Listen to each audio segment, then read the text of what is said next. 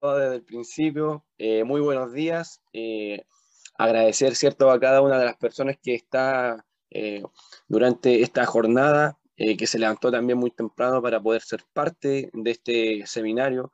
Me voy a disculpar un poco, estoy un poco difónico, he estado trabajando bastante con mi voz durante estos días, sobre todo estamos con la Teletón acá en, en Chile, acá en Temuco, me tocó animar ayer pero lo importante es que hoy día también estamos ya al 100% para poder dar inicio a este tremendo, tremendo seminario, como lo, lo decía, eh, liderado por AFAS, Actividad Física, Movimiento y Salud, eh, liderado también por nuestro amigo Argel, yo le cambio el nombre siempre, eh, así que estamos súper contentos ya de, de, de iniciar. Un, una leve corrección nomás en la, en la presentación aún estamos cursando el, el magíster, pero ya estamos un mes de defender la tesis, así que eso, es lo importante. Con relación a lo mismo, lo que vamos a poner y lo que vamos a explicar en el día de hoy eh, tiene que ver también con relación al estudio que yo estoy haciendo para poder eh, optar, ¿cierto?, al grado de, de magíster, que ya queda, muy poquito. tiene que ver directa relación al tema, ¿cierto?, de la discapacidad intelectual, pero ¿cómo vamos a abordar este discapacidad intelectual desde qué área? Cuando eh, Argen me, propuso, eh, dijimos ya, hagámoslo, pero relacionado un poco con la motricidad, cómo eh, realmente, ¿cierto? Eh, la motricidad es benéfica, no es benéfica, cuáles son los beneficios, cómo se va a ir trabajando poco a poco. Entonces, la literatura, ¿cierto? O la, la, información por medio de una revisión sistemática te va abriendo las puertas para que tú te puedas ir desenvolviendo también en el área y sobre todo también llevarlo a la parte, a la parte práctica, que hoy en día hacer la parte práctica fue muy complicado, ¿cierto?, durante el 2019 y el 2020. Vamos a iniciar de esta manera con harta, harta buena onda, con harta energía, ¿cierto?, eh, este, esta exposición. Vamos, Panchito, que está tras bambalinas. Pasemos por la segunda. Bueno, primero tenemos que definir, ¿cierto?, qué para nosotros el, concepto cierto global de lo que es la, discapacidad intelectual, eh, tenemos que tener en cuenta, ¿cierto?, que todo esto comienza eh, durante el periodo de desarrollo, ¿cierto? Y que incluye un déficit del, funcionamiento tanto intelectual como adaptativo. La conducta adaptativa también es súper importante llevarlo a cabo en los dominios conceptual, social y práctico. Social y práctico. Esto es por la APA, ¿cierto? Eh, una definición del año 2014, que como lo que nosotros nos tenemos que ir guiando para poder también ir entendiendo exactamente el concepto de discapacidad intelectual, también caracterizado ¿cierto? por las limitaciones significativas eh, en el funcionamiento intelectual, comportamiento adaptativo, como lo expresamos anteriormente, y en estas habilidades conceptuales, sociales y prácticas. Con eso ya tenemos cierto la, la definición de lo que es discapacidad intelectual. Ahora, de esta cierta definición de discapacidad intelectual, tenemos que ir avanzando y entrando a la parte motricidad. Entonces, siguiente diapo, Panchito. Aquí tenemos que eh, definir algunos conceptos como para poder aclarar, ¿cierto?, qué es psicomotricidad, qué es desarrollo motor, qué es coordinación motora. Eh, como una definición eh, llevado, ¿cierto?, a la actividad física llevado a la actividad física adaptada. ¿Cierto? Esto lo tenemos que ir entendiendo así. También eh, orientado eh, al trabajo que uno tiene que ir desarrollando también en, en, los colegios, en la escuela, donde está la base, donde en los jardines infantiles, donde uno tiene que ir aplicando también parte de la teoría, la práctica. La motricidad la podemos ir definiendo, o la psicomotricidad la podemos ir definiendo de la siguiente manera. La psicomotricidad muchas veces, ¿cierto?, favorece o siempre favorece primero el desarrollo integral de la persona. Desde la niñez, a través de ella el individuo desarrolla primero las habilidades y destrezas en tres niveles, intelectual, emocional y social. ¿Cierto?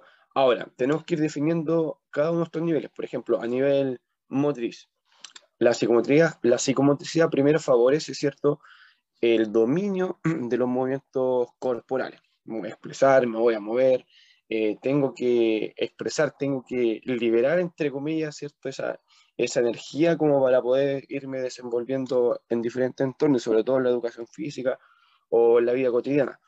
A nivel social, dentro de la psicomotricidad, promover trabajo en equipo. es que es lo vital, es lo fundamental. Poder relacionarme, ¿cierto? Y tener relaciones interpersonales. Eh, después, la autonomía, ¿cierto? Yo cómo me voy a enfrentar a, a situación y cómo también yo, entre comillas, voy liderando o cómo le voy dando solución a esos problemas que se me van presentando. Y lo más importante también, la, motivación a relacionarse primero con el medio que lo rodea y por último, también tenemos el nivel afectivo, ¿cierto? O emocional. Y aquí eh, favorece, claro, considerablemente lo que es el, desarrollo emocional. Eh, lo tenemos que tener en, consideración, ya que ir adquiriendo, ¿cierto? Lo importante, estas habilidades y destrezas, vamos incrementando primero el sentimiento de confianza y de seguridad. Entonces, la psicomotricidad la tenemos que entender entonces en el nivel motriz, cognitivo, eh, social y también darle un poco del, carácter afectivo. Teniendo esto claro, ya le podemos dar eh, un rodaje, ¿cierto?, a nuestro niño para que vaya eh, adaptando estos conceptos. Después, tenemos que tener claro más o menos, ¿cierto?, lo, que es el desarrollo motor.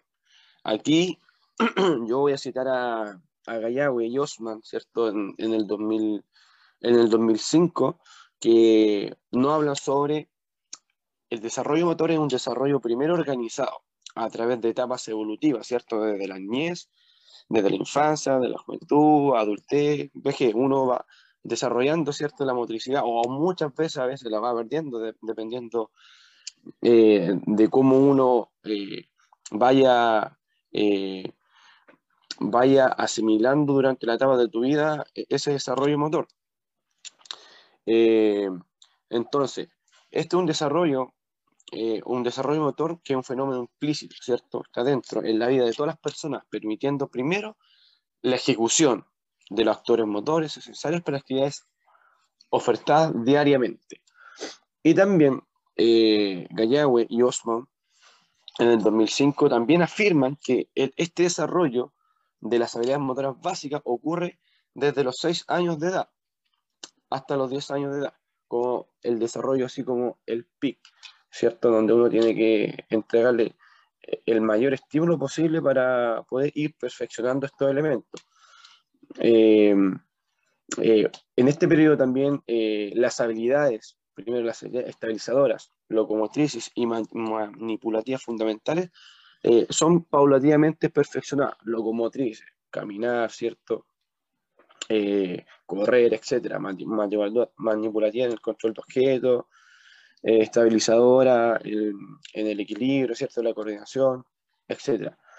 Entonces, cada vez que uno va perfeccionando, va combinando y va elaborando esto, eh, cada vez las situaciones van siendo más exigentes y uno tiene un, un, mejor desarrollo motor a lo largo de la vida.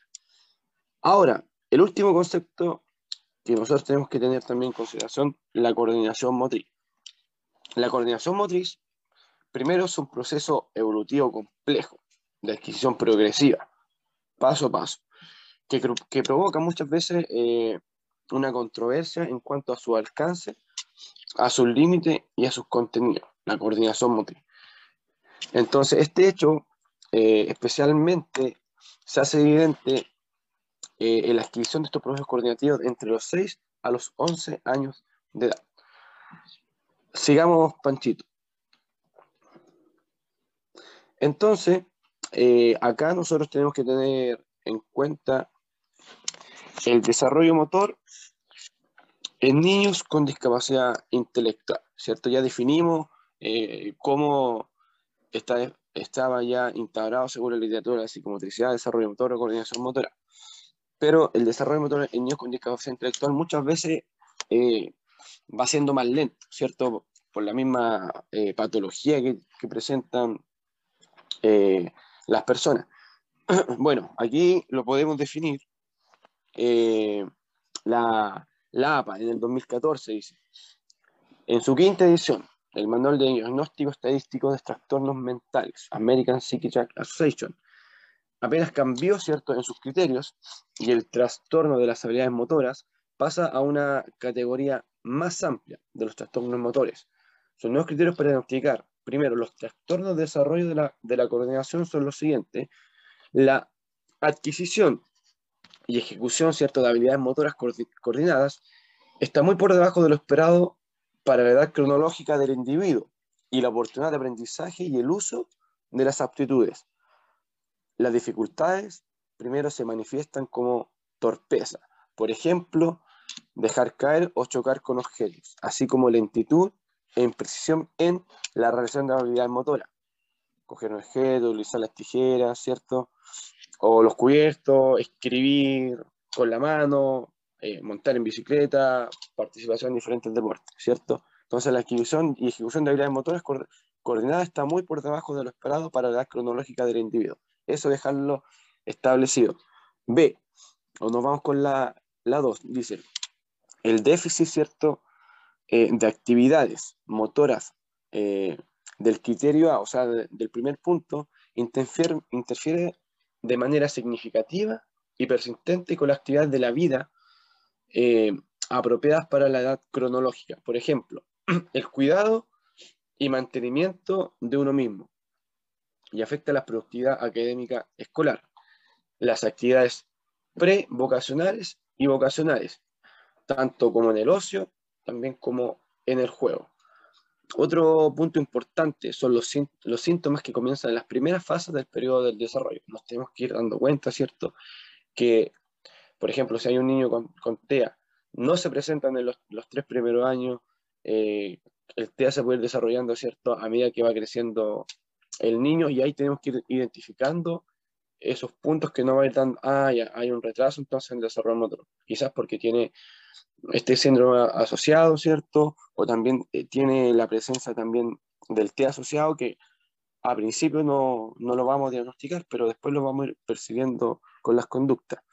Y, por último, eh, las deficiencias de las habilidades motoras no se explican mejor, primero por la discapacidad intelectual, ¿cierto? Por el trastorno de desarrollo intelectual o deterioros visuales. Y se pueden atribuir a una afección neurológica que altera el movimiento. Por ejemplo, una parálisis cerebral, una distrofia muscular o también puede ser un trastorno degenerativo.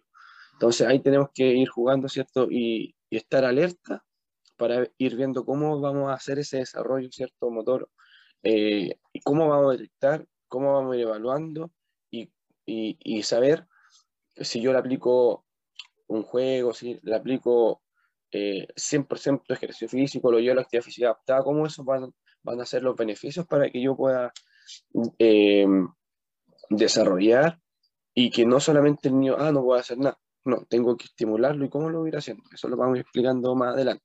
Siguiente panchito. Bueno, acá tenemos que profundizar, yo voy a profundizar porque en discapacidad intelectual tenemos eh, una, lista, una lista enorme, ¿cierto?, de, de, trastornos como, como de síndrome. Aquí yo me voy a eh, frenar, ¿cierto?, en tres, que vamos a ir viendo a menudo que vamos avanzando en esta presentación. Lo primero que es el síndrome de Down, ¿cierto? Eh, después tenemos el ex frágil, ¿cierto? Y por último tenemos eh, el TEA. Vamos a ir explicando primero, dejar la, la imagen panchito, lo que es el síndrome de Down, ¿cierto? Ir explicando eh, que es una anomalía cromosómica de la trisonomía 21, para que quede claro. Y muchas veces, o antiguo, no, no muchas veces, antiguamente, eh, en, el, en, el, año 58, el doctor Jerome, Jerome Lejeune eh, decía que la expectativa de vida eh, de estos niños era hasta los 12 años. Pero actualmente sabemos que esto no es así, que los niños con, o las personas con síndrome de Down eh, duran o tienen expectativa de vida hasta los 60 años. eso es por la calidad de vida que uno le va dando, ¿cierto? Durante su desarrollo, las mejores, mejoras sustanciales que se van generando en las actividades cotidianas, etcétera. Podemos ver hoy en día personas con síndrome de Down trabajando, ¿cierto? en una administración, por ejemplo, acá en Temuco, en la clínica alemana, en atención al cliente trabaja una persona con síndrome de Down, dentro de su coeficiente intelectual quizás puede ser leve, pero está trabajando, eh, está siendo incluido. Síndrome de Down. El síndrome X frágil o X frágil. Eh, bueno, esto es muy sencillo. ¿Cómo, ¿Cómo, se origina el síndrome X frágil, ¿cierto? Está causado por una modificación de, un, gen en especial, ahí se puede ver, del FMR1, situado en el cromosoma X, abajito. Dicho gen, ¿cierto?, está compuesto por un número de repeticiones del trino, trinucleótido, así se llama, trinucleótido CGG, citosina, guanina, guanina. Además, también es responsable de codificar y producir la proteína FMRP. Por lo tanto, este síndrome lo origina la falta de la proteína FMRP responsable del correcto desarrollo del sistema nervioso y esencial intelectual. ¿ya? Eh, la enfermedad ¿cierto? es causada por un gen específico, el frágil, y por lo tanto está dentro ¿cierto? de la discapacidad intelectual. Eh, ahora, las personas que tienen solamente un, pequeño cambio en el gen no tienen síntomas de frágil. Las personas mayores pueden tener síntomas severos. Entonces, esta, esta, este síndrome puede ser de leve, moderado, eh, a severo, a muy grave. Uno lo puede ir, ir evaluando dependiendo, ¿cierto?, de, cómo se vaya dando. Presentan, estas personas presentan problemas eh, en su coeficiente intelectual, ¿cierto? Eh, problemas de aprendizaje, también problemas emocionales y sociales, problemas con el habla y también con el lenguaje, especialmente, como se dice, en adolescente masculino.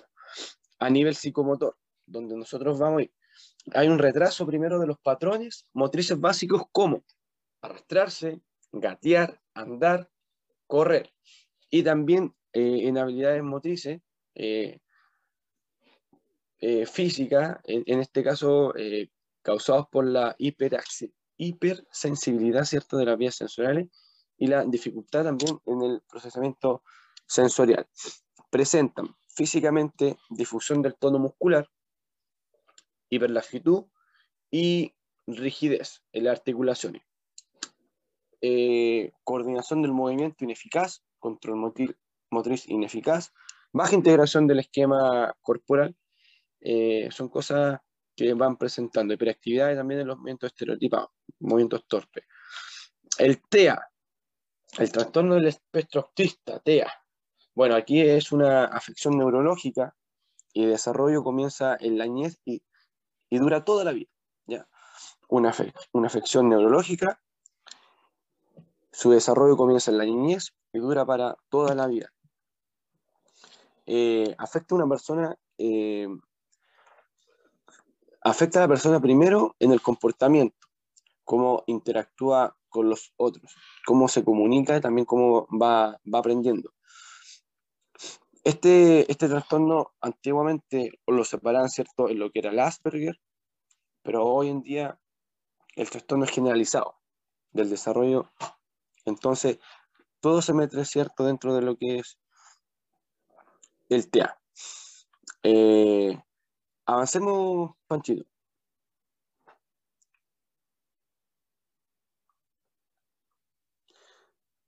Bueno, me quedó algo en el tintero dentro del TEA también, eh, antes de seguir avanzando, el tema de la marcha también, eh, genera alta dificultad en, ese, en esa conducta motriz.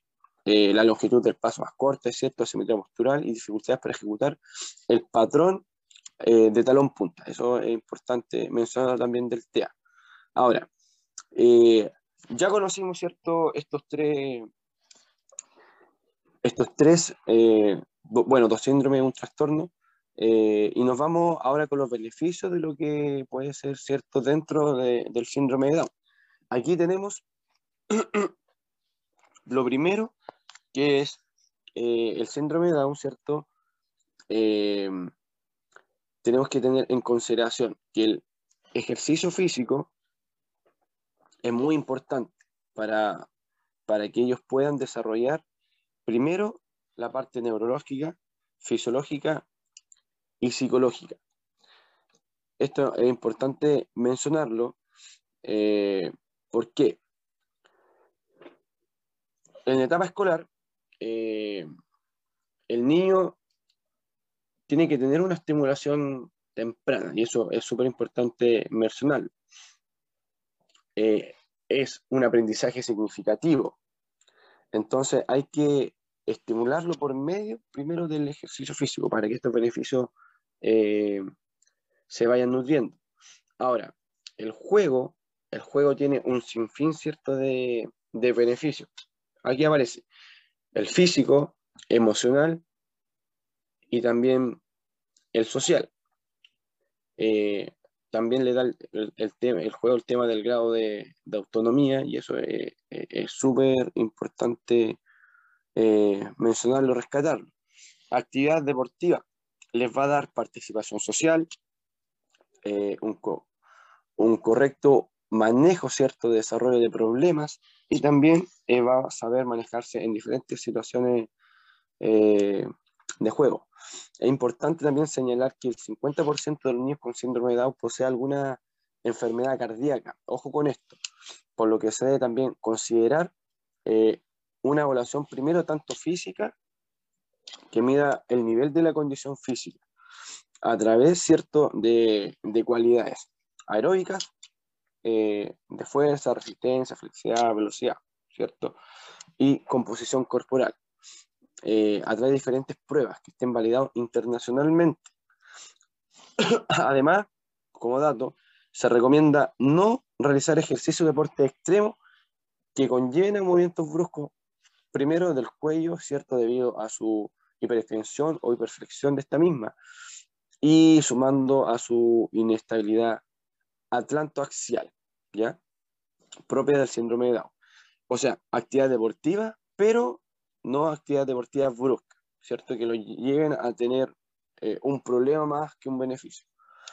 Eh, seguimos, Panchito. Ahora, con el ex frágil, los beneficios, ¿cierto? Del ex frágil, aquí los vamos a dividir tanto en actividad física como también en el juego, que son dos, partes importantes. Eh, acá los vamos a mencionar a Bowles en el año 81, dice que manifiesta que la educación psicomotriz en educación infantil debe ser sobre todo, primero, una experiencia activa de confrontación con el medio, siendo así el juego una ayuda educativa, el recurso que posibilita al niño ejercer una función de ajuste individualmente con otros niños. A través, ¿cierto?, eh, del juego, primero el niño adquiere confianza, ¿cierto? Confianza en sí mismo. Además, importante esto, de ir descubriendo, eh, ir mejorando sus capacidades, sus posibilidades y sus límites, que a veces se han impuesto en presencia, ¿cierto?, de otros niños. Muchas veces se van a ver menoscabados, pero no, hay que darle esa importancia, esa relevancia que tiene. Eh, bueno, lo, más importante acá el juego también permite el tema de, la socialización con, los demás. Ahora, eh, el desarrollo integral el juego en sí es un desarrollo integral del, individuo, lo ayuda a potenciarse en todo ámbito, social, cognitivo, eh, el, tema también del trabajo en equipo y el tema de, la autonomía. Eh, la actividad física, algunos puntos de la actividad física que tenemos acá. Eh, mejora, ¿cierto?, la autoestima, reduce, ¿cierto?, los síntomas de ansiedad y depresión, mejora la habilidad del lenguaje, como están mencionadas, eh, motriz en la postura, etc. Ofrece oportunidades de socialización y mejora también la, condición física. Vamos, Panchito. Acá nos vamos a lo que es el TEA. Bueno, dentro del TEA también tenemos una, gama amplia de, de beneficios. El juego, la actividad física, bueno, el ejercicio físico en sí, eh, actividades acuáticas también son, bien nombradas y la terapia equina. Eh, bueno, se ha demostrado, ¿cierto?, que la realización de ejercicio físico adaptado ha podido disminuir primero las barreras sociales, que es muy, muy importante poder eliminarla y avanzar en, esa inclusión, ¿cierto? y mejorar varios aspectos del comportamiento en un contexto bastante amplio, como se puede decir. Actividades como, como caminar, ¿cierto? Eh, nadar, pedalear. Eh, dentro también del ejercicio físico encontraba el entrenamiento con pesas, eh, montar a caballo, ¿cierto? La, terapia equina. tiene efectos positivos en el comportamiento en cuanto también al rendimiento académico. Además, importante mejorar primero la autonomía, las relaciones con sus compañeros y las habilidades motoras. Eh, así es, la terapia equina, eh, como eh, las terapias en el medio acuático, según los estudios, dicen que han demostrado primero ser útiles para qué? Para mejorar la coordinación motora gruesa, la más torpe, ¿cierto? Donde tenemos que hincarle el diente para tener un óptimo desarrollo, desarrollo motor durante toda su vida, porque el trastorno lo va a tener siempre. Eh, disminuir las conductas agresivas a causa, cierto, quizás de alguna descompensación y mejorar las relaciones interpersonales. Eh, podemos decir eh, que la actividad física en sí juega un papel fundamental en la vida de los niños y adolescentes con discapacidad y con TEA fundamentalmente, ¿cierto?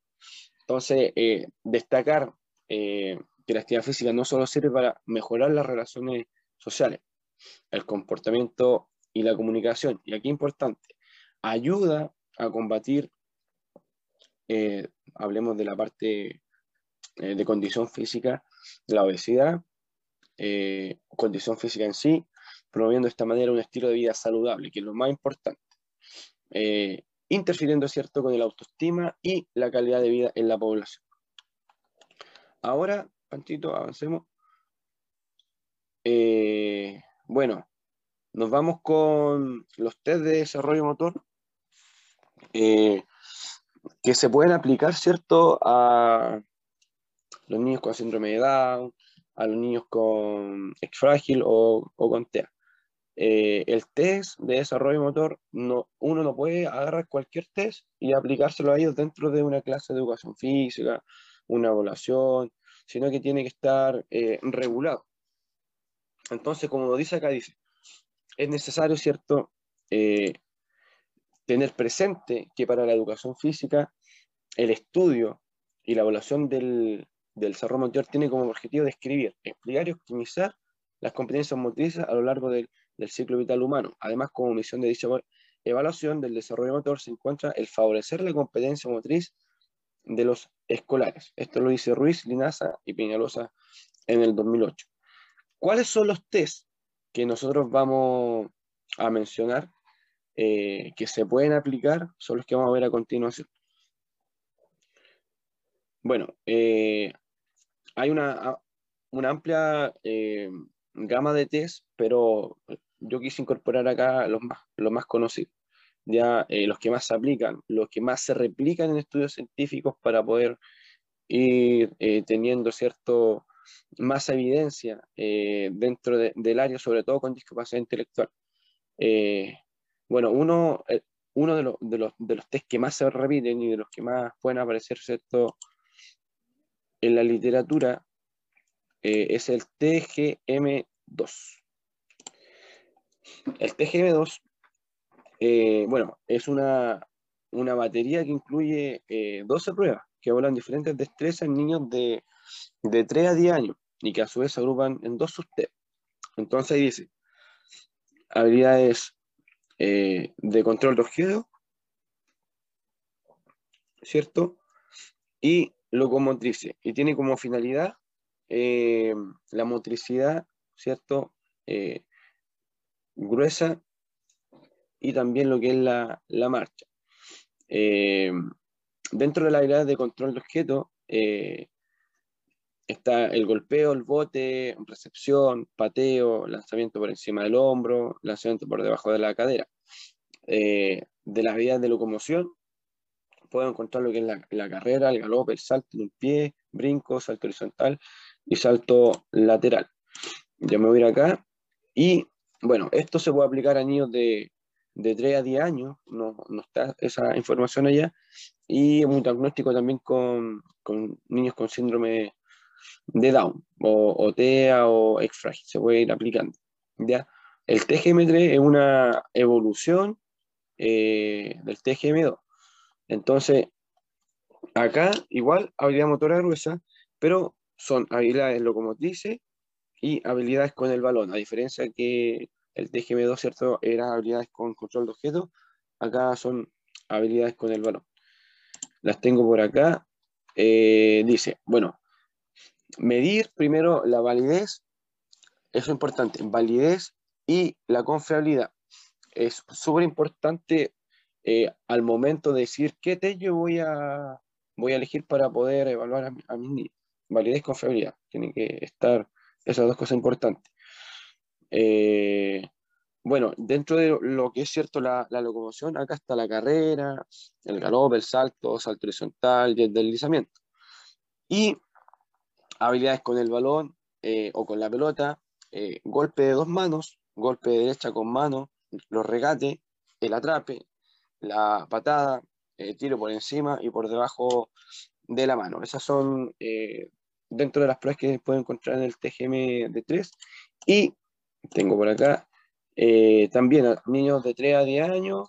Y el diagnóstico también, síndrome Down, TEA o se puede ir, ir aplicando.